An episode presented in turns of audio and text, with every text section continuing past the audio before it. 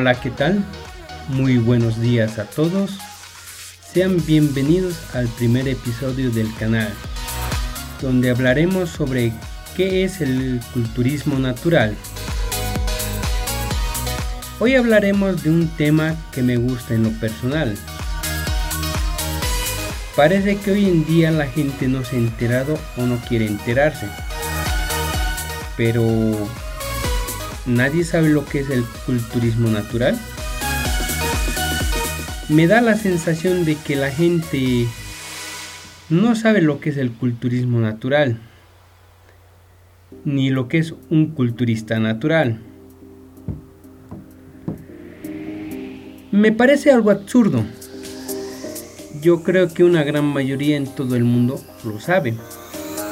Tanto profesionales como amateurs incluso los que no han hecho culturismo en su vida. En los últimos años ha habido una gran difusión de todos los aspectos que rodean al mundo del entrenamiento con pesas, sobre todo en las webs especializadas y en las redes sociales. Aunque si bien es cierto que para muchas personas de la sociedad un cuerpo musculoso y con un porcentaje de grasa bajo sigue siendo una imagen poco habitual. También es cierto que, las, que estas imágenes ya no están supereditadas a, a las revistas de culturismo o actores de Hollywood de los años 80.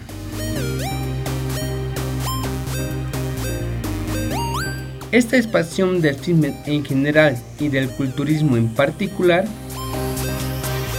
ha generado el debate sobre el consumo de sustancias dopantes. De ahí nace el famoso tabú de los esteroides, que ha marcado el rechazo como opinión de las personas ante el culturismo como disciplina, las cuales no conocen sobre el tema, pero se observa el rechazo, siendo esta pues una disciplina a la cual nos recomendarían, o pues no sea un deporte que llame su atención, ya que las personas expresan que conseguir un cuerpo de forma natural no existe. Y para conseguir ese tipo de cuerpos de esa magnitud, de ese tamaño, se hace presente la utilización de sustancias no, no legales. Ahora, comenzaré hablando sobre el culturismo natural, ya que es un concepto de moda en el mundo del fitness se trata en líneas generales de un deporte de competición, en el que los participantes son juzgados, tanto por su físico como por su cualidad atlética. Son competiciones de élite, tanto a nivel nacional como a nivel internacional, que en la gran mayoría de ocasiones tienen una gran repercusión. De este modo, para participar en él. Los participantes tratan de aumentar el tamaño de su sistema muscular al mismo tiempo que reducen al mínimo el tejido adiposo de su cuerpo. Para ello, por supuesto, no pueden utilizar ningún tipo de sustancia que mejore en modo alguno su rendimiento en los entrenamientos las cuales están estrictamente prohibidas por leyes nacionales e internacionales. En relación a las sustancias prohibidas, pues dependen en gran medida de la legislación de cada país, así como de las federaciones de los atletas. Es por ello que los culturistas naturales deben superar diferentes pruebas, de dopajes para poder competir. Por regla general, los exámenes médicos más habituales son los análisis de orina y de sangre. Además que en muchos casos se hace uso del polígrafo. En los casos más estrictos es condición indispensable que los participantes no hayan consumido ninguna sustancia durante al menos 7 años antes de la prueba. En este deporte podemos encontrar tipos de cuerpo de culturistas naturales. Existen dos grandes grupos de culturistas naturales que resulta interesante identificar y conocer. Están de por vida. Se conoce tal a aquellos deportistas que nunca han tomado ninguna sustancia prohibida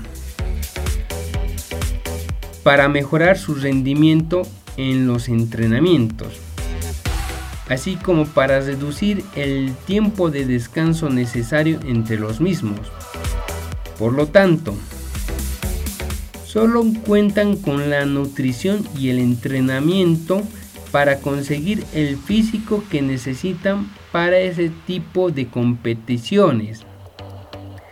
También están por otro lado los falsos, tal como su propio nombre indica. Son culturistas que utilizan sustancias dopantes durante su preparación para una competición del culturismo, como esteroides anabólicos, hormonas de crecimiento, diúricos, entre otras sustancias, eh, podríamos decir, no legales. En la mayoría de ocasiones, este tipo de deportistas o de culturistas son detectados y expulsados de las competencias. Entonces, el culturismo natural es aquella actividad física en la cual su participante no utiliza ningún tipo de doping ninguna sustancia que pueda dar positiva en un control antidoping. Esto no quiere decir que pasen los controles, ya lo habíamos mencionado anteriormente en uno de los tipos de culturista que encontramos. Eh, em, como he escuchado muchas veces, no, yo he pasado los controles antidoping. No quiere decir que hayas pasado Quiere decir que no utilices esas sustancias. Porque si tú utilizas y sabes que esas sustancias en el cuerpo duran 6 meses, pues la utilizas 6 meses antes de la competición y luego vas y compites y ya eres un culturista natural. No, eso no quiere decir que seas un culturista natural. Entonces, Culturista natural es aquella persona que nunca ha utilizado sustancias en sus ideales y tampoco está a utilizarlas. Para mí, no es un culturista natural aquella persona que utiliza alguna sustancia que altere su sistema hormonal. Esto no quiere decir que utilices algo que te ayude a alguna hormona tuya como puede ser la insulina, la hormona del crecimiento, la testosterona.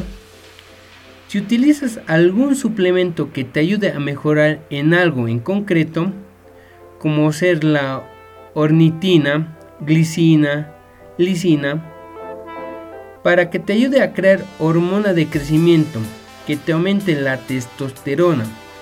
Todo eso es natural.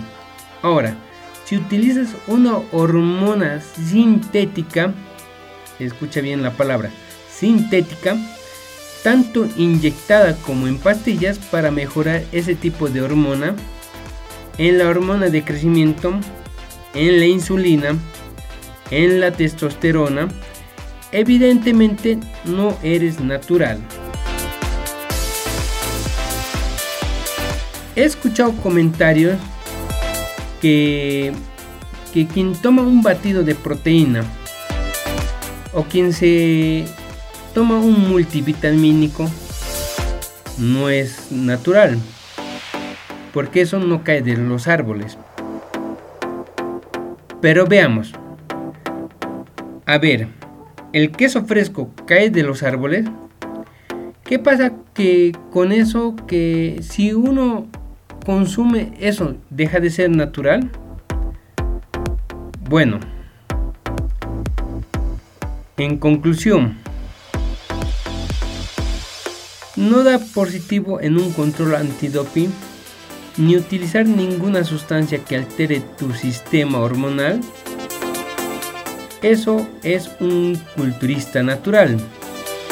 Y el culturismo natural es aquel culturista que no utiliza ninguna sustancia que pueda dar positivo en un control antidoping.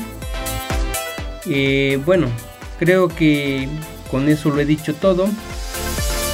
No hay nada más que hablar. Esto es culturismo natural. Mi nombre es José Tóxico y recuerden, el deporte siempre se lleva en la sangre. Hasta el siguiente episodio. Los espero muy pronto.